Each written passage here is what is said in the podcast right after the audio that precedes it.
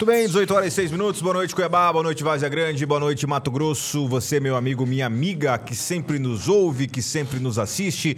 Muito obrigado pelo carinho da sua audiência. Você que sempre nos dá o prestígio da sua companhia nesse finalzinho de tarde, início de noite, aqui em Cuiabá. Você que nos assiste em Vazia Grande, aqui na Baixada Cuiabana, no Notão de Mato Grosso, região sul, nossos amigos de Rondonópolis, pessoal de Primavera do Leste, outros estados que também nos assistem pela Parabólica, em Porto Velho no canal 10.1, pela internet. Seja muito bem-vindo a mais uma edição do nosso estúdio ao vivo. Hoje é quinta-feira, 17 de março, março voando, aliás, o ano voando é, como nos últimos tempos, né, Onofre? O tempo passando cada vez mais rápido. Mas, Igor, as 24 horas continuam sendo 24 horas, mas a sensação que, que temos é que o tempo está realmente voando, Onofre Ribeiro.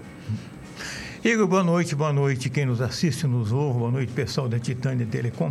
Igor, ontem eu estava vendo aqui os nossos ouvintes que mandam mensagens ali verbais e que mandam mensagens escritas, uhum. e já vem falando há muitos anos na qualidade da mensagem que esse pessoal nos manda, que nossos ouvintes nos mandam, e a fidelidade né, desse, dos ouvintes. Sem dúvida. É, ficar por trás desse microfone aqui, por trás das câmeras, é um gesto muito solitário a gente se prepara durante o dia e durante a vida para poder vir aqui conversar. Eu sei que você vem, você se prepara boa parte do dia e eu também, não chego aqui de boca aberta. E para falar com pessoas inteligentes e que nos provocam e que aceitam as nossas provocações, eu considero isso de uma importância muito grande. Mas eu quero fazer um registro claro. muito carinhoso não é do seu tempo, Igor, mas aqui em Cuiabá tinha uma colunista social, ela já se aposentou. Ela era um fenômeno no Diário de Cuiabá. Vanessa de Oliveira. E ela escrevia todas as palavras que começavam com C, ela usava o K. Então era, a coluna dela chamava Vanessa Comenta, com K. Com K. E ela era muito divertida, irreverente, né? Uns olhos verdes muito bonitos, uma mulher muito bonita, cuiabaníssima. E hoje à tarde eu fui fazer um, um, ajudar né, a agência do meu filho Tiago e eis quem passa na rua mora de frente a Vanessa. Aí nós paramos e conversamos muito, trocamos um longo abraço, memórias muito boas. E ela está lá feliz, bonita e a senhora está tá aposentada, né? E ela olha Cuiabá assim com uma certa tristeza, que ela se aposentou há uns 15 anos por aí. E, aquele, e os personagens que eram da coluna social da época, que eram do poder político, do poder econômico da, ou da sociedade cuiabana, essas pessoas também se aposentaram e ela está um pouco órfã. E nós comentamos sobre isso, mas ela aceita muito bem. Uma pessoa queridíssima, Vanessa. Eu sei que ela não está assistindo porque ela disse que não tem, ela tem parabólica. Mas o filho dela, o Roberto Abrão, tem uma filha, chama Vanessa também, e os ou amigos vão dizer para ela que eu mandei um abraço muito carinhoso da velha guarda. O outro abraço que eu vou mandar é lá para. São dois, é para o Rui Matos, nosso amigo jornalista, e para o Djalma e a Daniele, lá no caminho da guia, na lanchonete Um Milhão. Um papo agradabilíssimo. É isso. Obrigado, Onofre. Mauro Camargo já está lá posicionada, posicionado na querida Chapada dos Guimarães. Boa noite, Mauro. Tudo bem por aí? Como é que tá temperatura em Chapada hoje? Boa noite, Igor. Boa noite, Onofre. Temperatura agradabilíssima. Chuva o dia inteiro. Só na hora do almoço que deu uma estiadinha. Mas está chovendo e garoando o dia inteiro. É, são as águas de março, Igor. Olha, que belíssima lembrança do Onofre, a Vanessa eu também, no começo da minha carreira aqui, tive o prazer de conhecer a Vanessa, de acompanhar a coluna social. Era a tal da boca maldita, é, que ninguém queria se sair mal nessa coluna, porque era pesado, né? É, Vanessa realmente é uma pessoa muito inteligente e, e, e, muito bonita, uma mulher muito bonita, né? Ela continua é, muito bonita, Mauro. Enfim, foi uma bela lembrança aí. Que bom saber que ela está aí com saúde e desfrutando da aposentadoria. É isso, Mauro. 18 horas 12 minutos. Convidar o amigo a escrever, a mandar sua mensagem. Hoje o programa inteiro de debates com a participação do telespectador, do ouvinte. Você pode enviar a sua mensagem de texto ou de áudio através do nosso WhatsApp 996761011, 996761011. Aliás, eu gostaria já no início do programa de trazer aqui ah, algumas mensagens. A primeira mensagem é do Alessandro, lá do Ninho das Águias de Livramento, perguntando das pontes de concreto que foram anunciadas pelo governo do estado. E ele manda aqui uma ponte de madeira. Aparentemente a ponte está é, em bom estado, né? Aparentemente, né? Uh, mas ele cobra o Alessandro com relação às pontes de concreto. Então nós vamos solicitar assessoria de imprensa da Secretaria de Infraestrutura do Estado tá uma resposta sobre isso. Das pontes de concreto que o governo anunciou que ah, teria, né? As pontes de concreto da Sinfra, da Secretaria de, de Infraestrutura. Então ele manda uma foto de uma ponte de madeira e aí, vai ter a ponte de concreto aqui ou não, né? Então nós vamos solicitar, gostaria que a Alessandra solicitasse, Alessandra nossa produtora, a, a Secretaria de Infraestrutura, assessoria da Sinfra, se, em, se a, o município de Livramento será contemplado com essas pontes de concreto ou não. Lembrando que, que Mato Grosso tem. É, Mato Grosso é um país, né? Nós já falamos várias vezes aqui sobre isso, tanto o É maior quanto, um pouquinho do que a Alemanha, Alemanha e a França e a, somados. É, então Mato Grosso é um gigante. E tem, de fato, muita coisa ainda a ser feita, pontes que precisam ser construídas, estradas que precisam ser transformadas em, em rodovias, né? Eu tenho aqui dois amigos que têm a honra de, de ladear no programa que conviveram muito com o Dante de Oliveira. E eu estou citando Dante agora, Onofre Mauro, porque eu estou relendo alguns jornais antigos. Na verdade, estou relendo o Jornal Diário de Cuiabá. É, e tô, tô, focado nos últimos anos do governo do Dante, né? E como se falava naquela época em infraestrutura, quando o agronegócio ainda estava, estava começando, né? A falar em agronegócio, a migração ainda estava num período bastante significativo, né? E, e, e a, estrutura que tinha, a infraestrutura que tínhamos naquela época era uma, uma coisa completamente diferente, inimaginável, né? É, perante os dias de hoje. Eram poucas rodovias assaltadas. Na época não era Sinfra, Mauro Camargo, era DVOP, não é isso? Não. Não era o DVOP? Era. Era Sinfra. Era Sinfra? Eu acho que era DVOP. Eu, eu, se, eu não, se, eu, se eu não li errado na, na, na matéria, era o, era o Departamento de Viação e Obras Públicas. Ele era subordinado à Secretaria de Infraestrutura. Era? Ele, ele era ele quem coordenava as obras de infraestrutura. No governo seguinte, do Blairo, foi que extinguiu o DVOP e ficou só a secretaria. Que aí foi e o aí pagou. passou a terceirizar obras e não mais o Estado fazia diretamente. Exato. Lembra dessa época aí, Mauro Camargo? Lembro sim, é, o, o, último, salvo engano, o último chefe do DVOP ou da Sinfra da época é hoje conselheiro do Tribunal de Contas, Novelli, José Carlos Novelli, é, isso do governo Dante de Oliveira. Né? Depois ele foi para o TCE, né? e logo em seguida mudou o governo, Dante, o Dante deixou o governo, enfim, e o Blairo assumiu. Obrigado, Mauro. 18 horas 15 minutos. Boa noite, é, me chamo Adão Miranda e venho por meio desta mensagem denunciar o DAI de Várzea Grande. Uh, no dia 25 de janeiro deste ano, ao passar em frente ao DAI, situado na Avenida Ulisses Pompeu de Campos, flagrei um caminhão de uma desentupidora de fossas sendo abastecido com água potável e que provavelmente seria destinado ao consumo dos cidadãos do município, o que dispensa comentário a respeito do absurdo do fato. E ele manda aqui a foto do caminhão, manda a desentupidora, manda tudo certinho. Eu espero que, que de fato, é, pelo que eu estou olhando aqui, realmente é o carro de uma, uma desentupidora com adesivo do DAI. É, a foto é autoexplicativa. Nós vamos encaminhar aqui a nossa equipe de reportagem para saber se o DAI estava utilizando o carro que é utilizado em, em limpar fossa para distribuir água potável. Que se for isso mesmo, é um absurdo, o, né? Igor, mesmo que o caminhão seja limpo, né? Não esteja mais no limpa-fossa, o fato de ter estado um dia no limpa-fossa não credencia jamais, jamais. de jeito nenhum, para transportar água potável, mas nem morto. Olha, tem umas coisas que, a gente só vê em Várzea Grande, né? Com todo o respeito ao cidadão de Várzea Grande, tem, tem, tem algumas coisas que.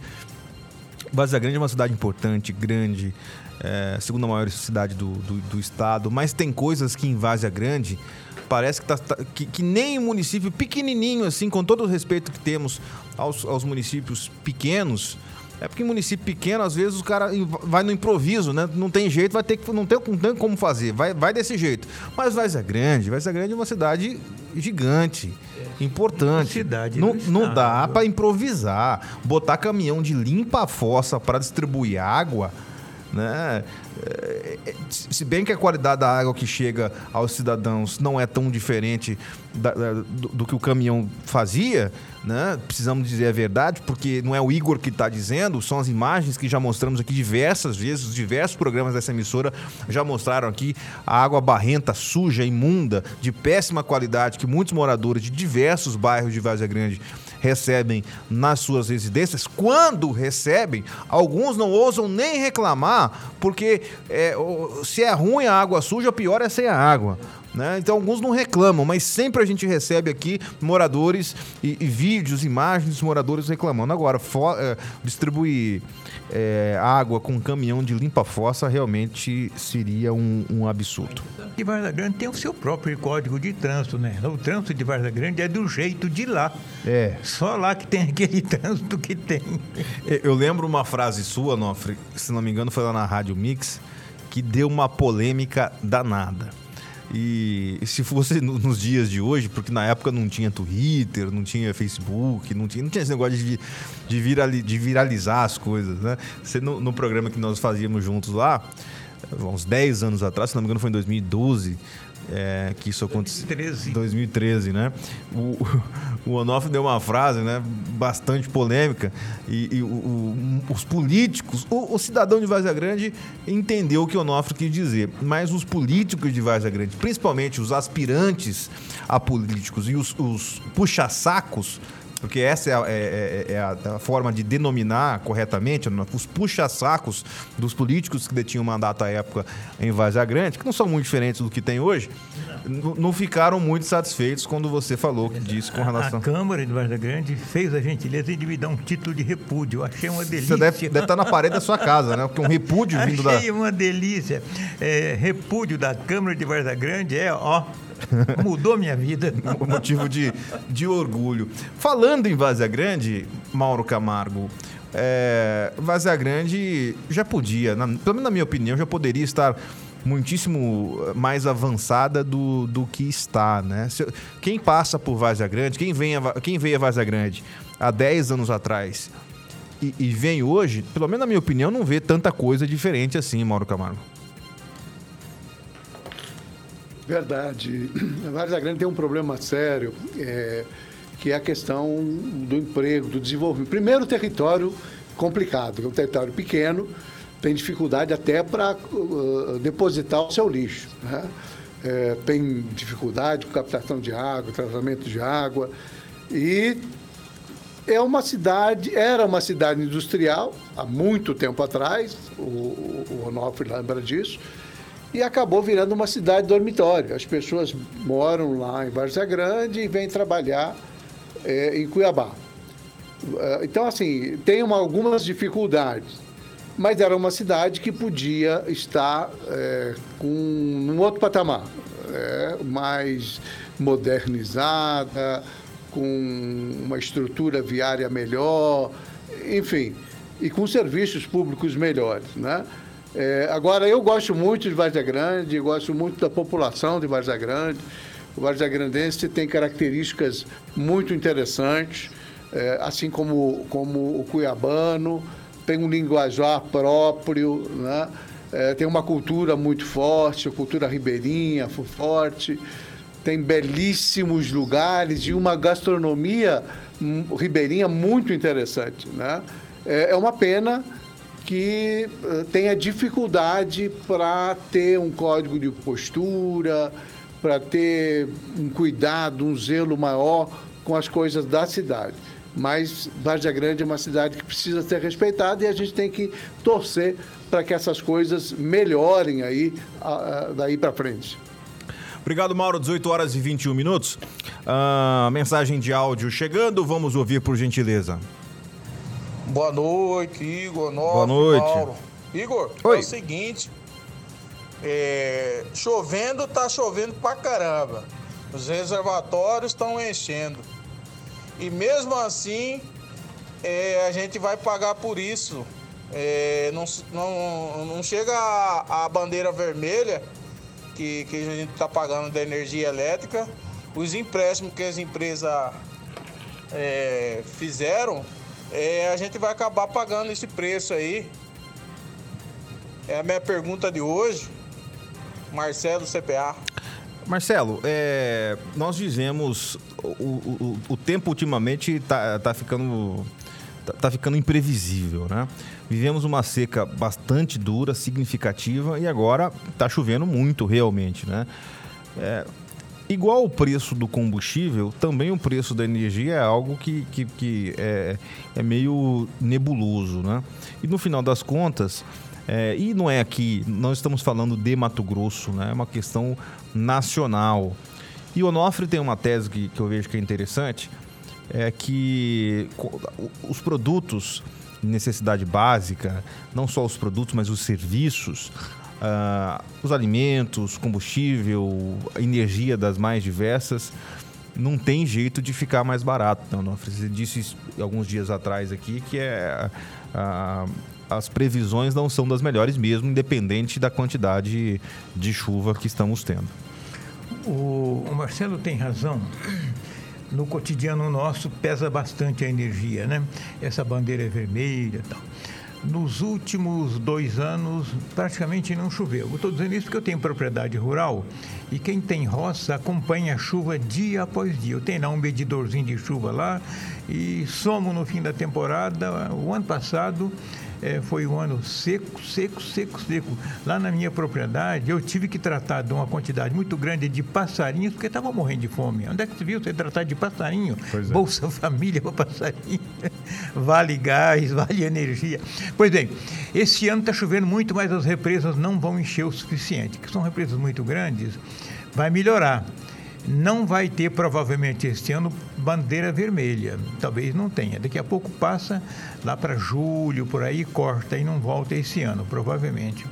Mas, ô Marcelo, nós nunca mais pode botar Jesus Cristo como presidente da República do Brasil. Nem aqui, nem lugar nenhum do mundo mais terá energia elétrica barata. Obrigado, Onofre.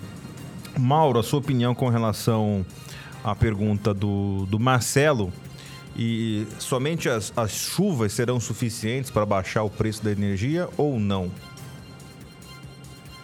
Olha, eu queria dar um outro foco para esse assunto. Fique à porque, vontade. Assim, passou da hora de cada um de nós, eu, você, o telespectador que está levantando o tema com muita propriedade, de perceber que tudo isso é consequência do meio ambiente mal cuidado nós temos uma péssima mania de achar que a natureza só tem que dar e a gente não dá nada em troca.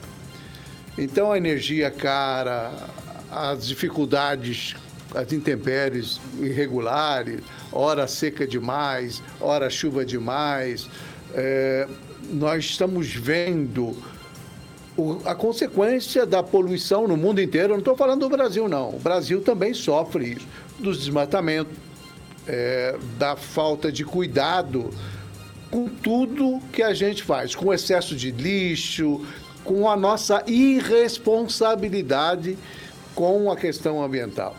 Hoje se fala muito em sustentabilidade, mas 99,9% das pessoas não faz coleta seletiva de lixo, não seleciona, não separa seu lixo, não consome com racionalidade só aquilo que efetivamente precisa. Enfim, nós somos descuidados com o meio ambiente e o resultado é isso. Essa conta nós estamos pagando. E a tendência é se a gente continuar com essa postura de achar que a natureza, que o meio ambiente é um problema dos outros, não é um problema nosso, é com certeza nós vamos cada dia pagar mais caro, e independentemente de governo, de quem está na presidência, no governo do Estado, enfim. Isso é um problema que a sociedade precisa tomar ciência, assumir responsabilidade e exigir do poder público em todos os níveis atitude, correção. Quando a gente fala que nós precisamos ser rigoroso com as queimadas, rigoroso com o desmatamento ilegal, é porque isso afeta a vida de todos nós, Igor e Onofre. Obrigado, Mauro, por sua contribuição. 18 horas e 27 minutos. Uh, antes do nosso intervalo, 18 e 28 já, né? É, antes de chamar o nosso intervalo, boa noite. Sobre as eleições de 2022, Igor e companhia. Dois candidatos que eu não voto como apoiador do presidente é o Medeiros e o Eliseu. Ambos saíram como candidatos ao Senado só para atrapalhar a candidatura da Fernanda. Pura maldade. O Alessandro do Baú. Alessandro, é, como eu acompanho já há algum tempo os bastidores da política, é, existem vários motivos para candidaturas. Eu não acredito que a candidatura do, do, da, do, do Eliseu, do deputado Eliseu e, e do, do, do, então é, deputado, do deputado federal à época, Medeiros, que tinha sido senador, foi para atrapalhar a candidatura da Coronel Fernanda. Eu vejo o contrário. Eu vejo que alguém ligado ao governo decidiu que seria melhor ter diversas candidaturas ah, representando o bolsonarismo em Mato Grosso para que dividisse os votos e não ganhasse um candidato ligado ao bolsonarismo, para que facilitasse uh, a eleição do então do, do, do, candidato Fávaro. É o meu pensamento. O que eu, o que eu, o que eu, o que eu ouvi dizer na época de fontes importantes é que é, se o presidente Bolsonaro optasse por um candidato aqui que poderia ter ganho a eleição, se somar os votos ligados ao presidente Bolsonaro. Os votos da Coronel Fernanda, 293 mil votos. Muito voto. Os votos do Medeiros, mais de 150 mil votos. O voto do Eliseu Nascimento, 50, 60 mil votos, não me recordo exato. Seria muito superior à votação que teve o candidato eleito Carlos Fávoro. Na política, você precisa de estratégia. Não é só no voto, tem o voto e tem a estratégia. Então, quando se divide os candidatos ligados ao Bolsonaro, ao presidente Bolsonaro, mesmo o presidente tendo gravado pedido voto para Coronel Fernanda, divide-se os votos e favorece o candidato do outro lado que é mais forte. Por que, que isso aconteceu na minha visão? Na minha visão, isso aconteceu porque a conta é muito simples. O presidente da República precisa de senadores, de apoio de senadores. Se ele não tivesse feito isso, é, poderia ter perdido o apoio da bancada do PSD. E não me recordo quantos deputados, quantos senadores são, mas são muitos senadores. E fica a conta: o presidente vai escolher um senador para o Mato Grosso ligado a ele, ou o apoio de sete, oito, nove senadores de uma bancada inteira que tinha é, interesse em mais um senador do seu partido. Então eu ouvi isso de muitas fontes, ligadas a ambos os lados. Tá? Um acordo em Brasília do presidente com a cúpula do PSD, PSD. na época representada pelo, pelo Kassab. É, isso é demérito para a eleição do Fávoro? Claro que não. É política, né? O, Fávoro foi eleito democraticamente, teve os votos que, que, que, teve, foi diplomado, não tem problema nenhum com o Fávoro. Agora, a, a política é feita de estratégia. não né? prejudicaria o governo do Bolsonaro Exatamente. em termos de apoio no, da bancada no Congresso, Perfeito. a bancada do governo no Congresso. Perfeito. Então não teve, assim. É, eu até acredito que a, eleição, a, a candidatura do, do, do, Eliseu foi uma candidatura para ganhar musculatura, para disputar outras eleições, para ser votado, né? Time que não entra em campo, que não tem torcida, é, não enche estádio. Então, uh, agora, eu vejo que essa, essa, essa divisão ela foi calculada, é, tanto que continuam no mesmo grupo até hoje. Fica, o resíduo de votos que cada um teve naquela eleição, Medeiros, Fernanda. Foi bom para todo mundo, né? Foi, somou muito voto, deu prestígio ao presidente. E eles, cada um, ficou com uma campanha próxima feita. O Eliseu, nessa eleição desse ano, vai fazer muito menos força do que na passada. A Coronel Fernanda vem deputada federal com o pé nas costas. O Medeiros vem deputado federal sem esforço. Então, em política, dois e dois nunca, nunca é, é quatro. quatro. Exatamente. No final das contas, todos eles saíram favorecidos. O Fávaro ganhou a eleição, virou senador, e, e todos que foram derrotados aí, e esses três citados, saíram muitíssimo bem daquela então, eleição. Ninguém perdeu. Ninguém perdeu, exatamente. Ô, ô, Mauro, antes do intervalo, sobre, quer, quer dar um pitaco sobre esse assunto? Fique à vontade. Vocês falaram tudo, quer dizer, foram uh, precisos aí sobretudo na definição de que em política 2 e 2 não é 4. Obrigado, Mauro. 18 horas e 32 minutos, nós vamos para o intervalo e voltamos em instantes com a sua participação. E rapidinho a gente já volta. Volta aqui com o estúdio ao vivo pela TV Cidade Verde, 18 horas e 37 minutos, de volta com participação, participação perdão, dos ouvintes e telespectadores. Deixa eu dar um abraço de última hora. Deixo, claro. O meu amigo Zé Ricardo Corbelino, advogado, meu irmão, está indo para casa nos ouvindo no rádio do carro. Abração, meu irmão. Beleza, abraço. Uh, mensagem de áudio, vamos ouvir. Boa noite, Igor. Boa, Boa noite. noite, seu Onofre. Boa noite. Viu? Hum. Eu me chamo Bertino, moro aqui em Sinop. Fala, Bertino. Eu gostaria de saber se vocês pudessem explicar um pouco daquela guerra lá na Ucrânia, se aquilo também está sendo atingido nas áreas rurais, porque a gente vê uma destruição em massa nas grandes cidades. Será que as áreas rurais também estão sofrendo alguma consequência dessa guerra? Algum bombardeio? Fala para nós aí. Pelas imagens que eu tenho visto, e eu tenho lido e, e tenho, tenho olhado muita coisa no YouTube, né? O YouTube atualiza as informações do mundo todo. É, sim, é, tem, tem bombardeio em diversas áreas. Ah, aliás, alguns dos combates foram re realizados em áreas rurais, combates de tanque, por exemplo. Então, é, e você está num país que está em guerra, independente do local que você esteja nesse país, por óbvio, é, vai sofrer algum tipo de, de impacto, né? né? É, é, é, menos pior estar no campo do que na cidade, mas resumidamente é somente é só menos pior. A, a Ucrânia é um país pequeno. Então, não tem essa de atacar só o rural, só o urbano e deixar é o rural tudo, de né? fora. Né? É tudo. Tem havido bombardeio, sim. E o que é pior do que tudo é que o pessoal da zona rural também está fugindo para outros países. Já até agora já fugiram cerca de 2 milhões e meio de pessoas num país que tem 44 milhões de pessoas. Era como se 5% do país se deslocasse para outros países vizinhos fugindo da guerra. E a Rússia está cortando os pontos de infraestrutura da, da, da Ucrânia, energia, televisão, abastecimento. Então o mundo rural está sendo atingido sim, sem considerar preços, inflação e falta de produtos. Pois é. 18h40, boa noite, Igor. Você fala o nome do santo, mas não diz o milagre. Estou curioso para saber qual foi, a, qual foi a frase do Onofre, apareceu de Tangará. Onofre, se quiser repeti-la, tudo bem. Né? Mas, Aí eu repito sim. Na problema. época, nós estávamos discutindo que Varza Grande tem 60% dos territórios urbanos, que ela só tem zona urbana, 60% não tem título e nem escritura. Aí eu disse, Varza Grande é um favelão. Aí eu quase apanhei por isso. Quase apanhou mesmo.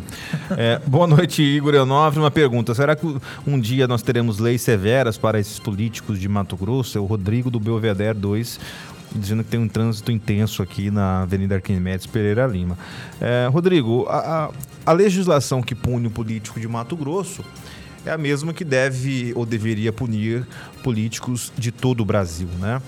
É, é, óbvio que se nós analisarmos de maneira geral, a responsabilização, a investigação, o indiciamento, é, menos a condenação, porque ainda está longe a gente ver políticos de fato condenados, porque aí surgiu o instrumento da delação premiada ou de colaboração premiada, que tinha uma boa. Né, o, é, o foro privilegiado. O foro privilegiado, exato. Que era, que era uma boa ideia, que foi muito bem concebida, mas que acabou se transformando em um instrumento para procrastinar a, a condenação de políticos que foram investigados, indiciados e processados e que seriam condenados.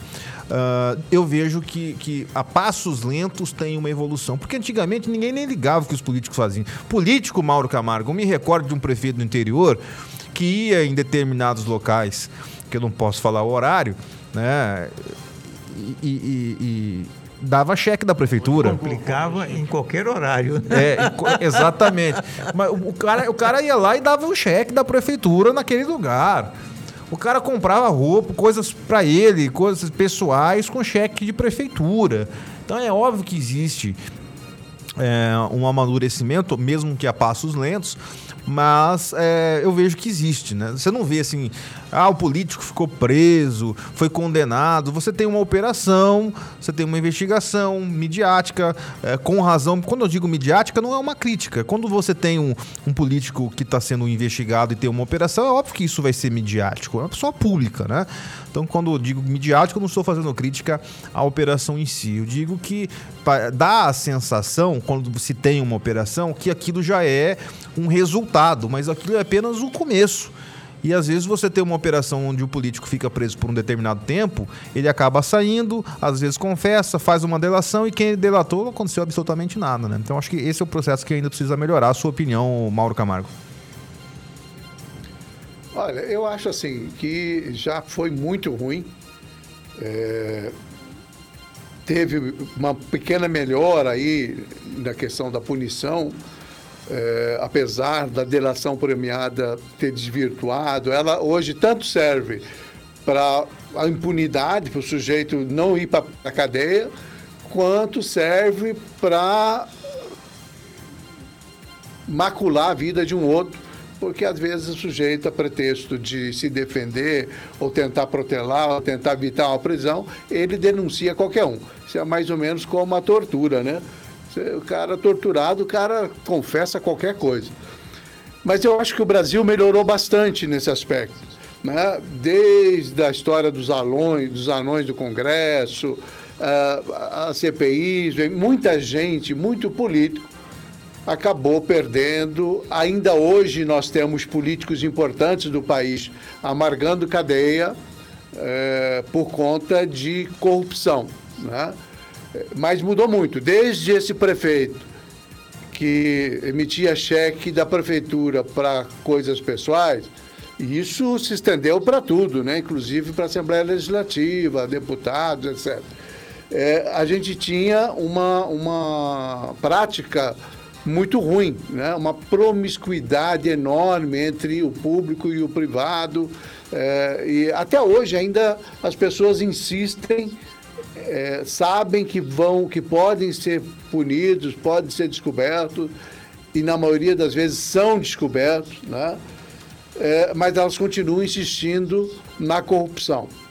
Mas eu acho que, graças a Deus, viu, Igor, o Brasil vem melhorando aos poucos a própria sociedade brasileira hoje é mais intolerante com a corrupção na política, na, na administração pública, e isso tem ajudado bastante, porque uh, quem está num cargo público hoje sabe que o brasileiro não quer mais saber disso. Não vai passar a mão por cima, não vai deixar que rouba mais faz, não tem mais isso no conceito da população brasileira. Pelo menos é essa a percepção que eu tenho.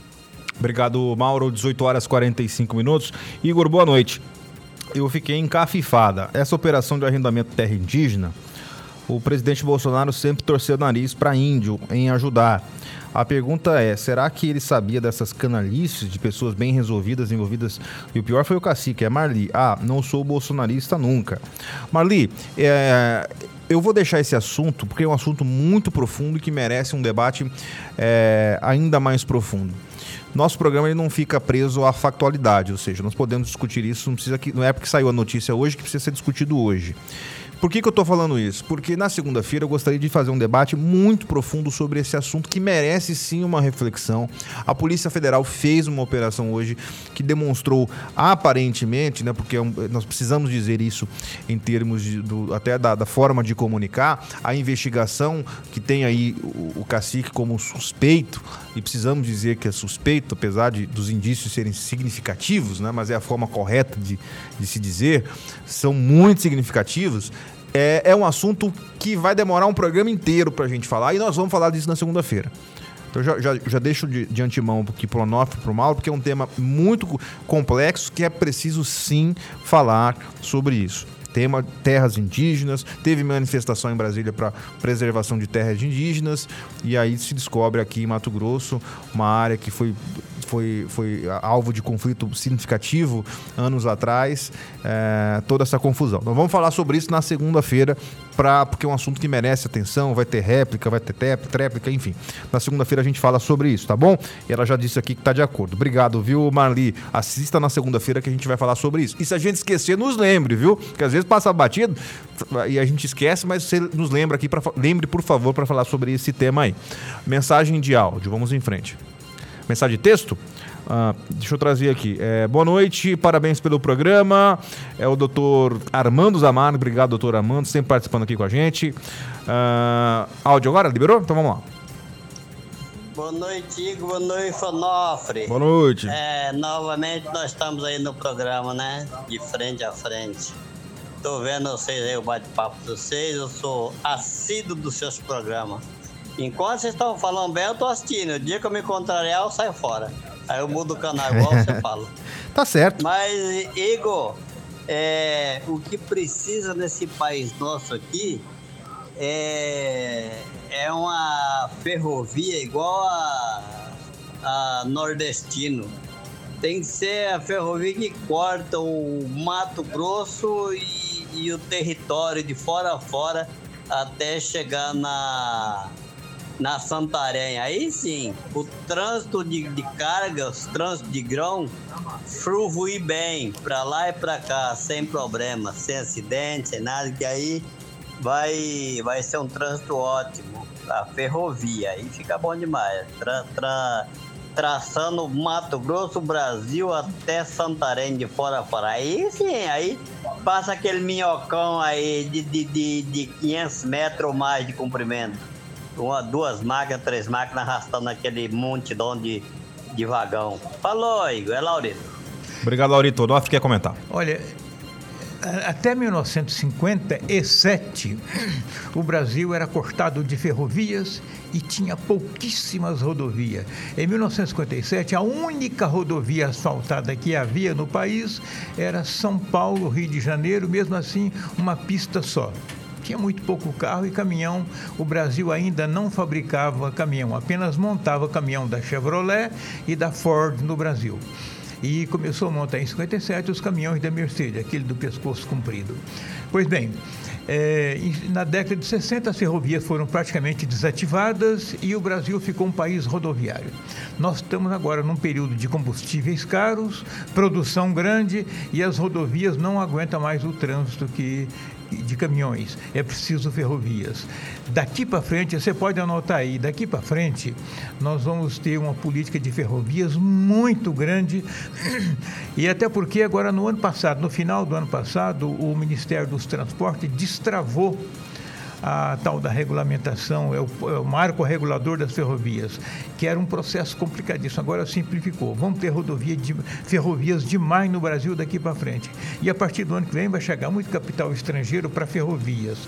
Então, a, a, sua, a sua vontade vai ser resolvida nesses cinco anos. É, não dá para. Nós temos falado aqui já há algum tempo dessa questão econômica de Mato Grosso, que Mato Grosso, é, daqui, um, daqui quantos anos será o Brasil de 2010? Oito anos. Daqui a oito anos o Brasil será, o Mato Grosso será, o estado de Mato Grosso será o Brasil do ano 2010. Não dá para conceber é, um Mato Grosso desse tamanho com a infraestrutura 130 atual. 130 milhões de toneladas, que é quase, é quase duas vezes o que produz hoje, já está com as rodovias lotadas, e se dobrar, então acabou. É, exatamente. As 8h51, mensagem de áudio e vamos em frente. Olá, boa noite, pessoal, tudo bem? Estou aqui noite. assistindo o jornal de vocês aqui, entende? Obrigado.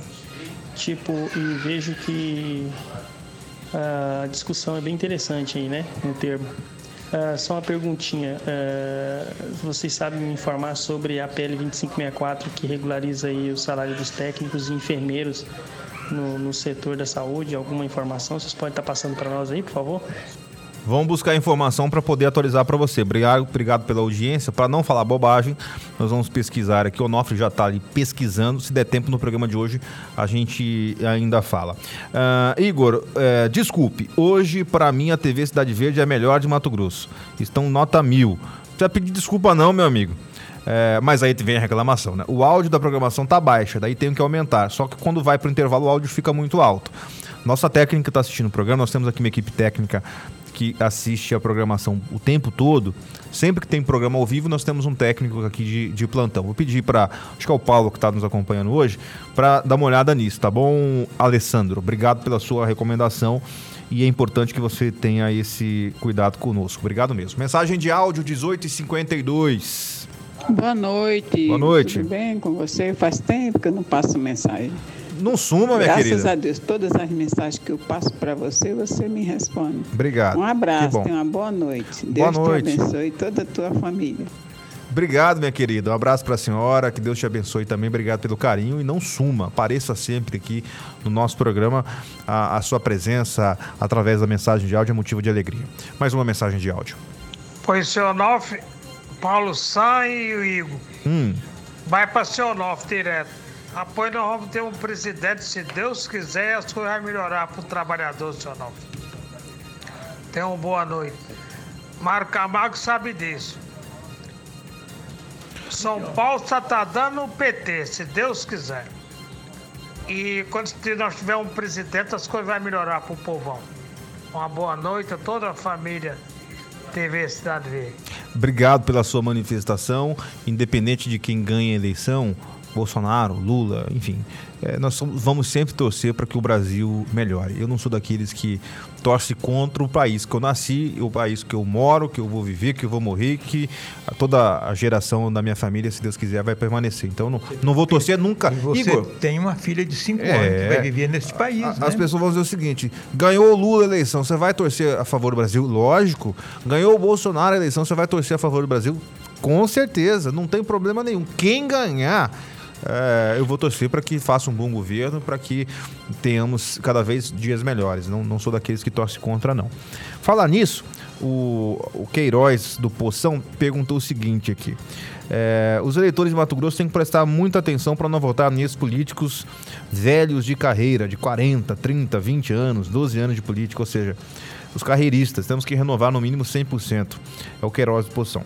É, Queiroz, é, eu sempre digo o seguinte: nem sempre o, o que é velho significa antigo. Nem sempre o que é novo significa renovação, significa que é bom. Eu já vi políticos que foram eleitos como com a bandeira da renovação, quando coloca o brochezinho no paletó, quando fica é, famoso, quando pega um, um carro bonito, começa a ter cartão corporativo, muda rapidamente.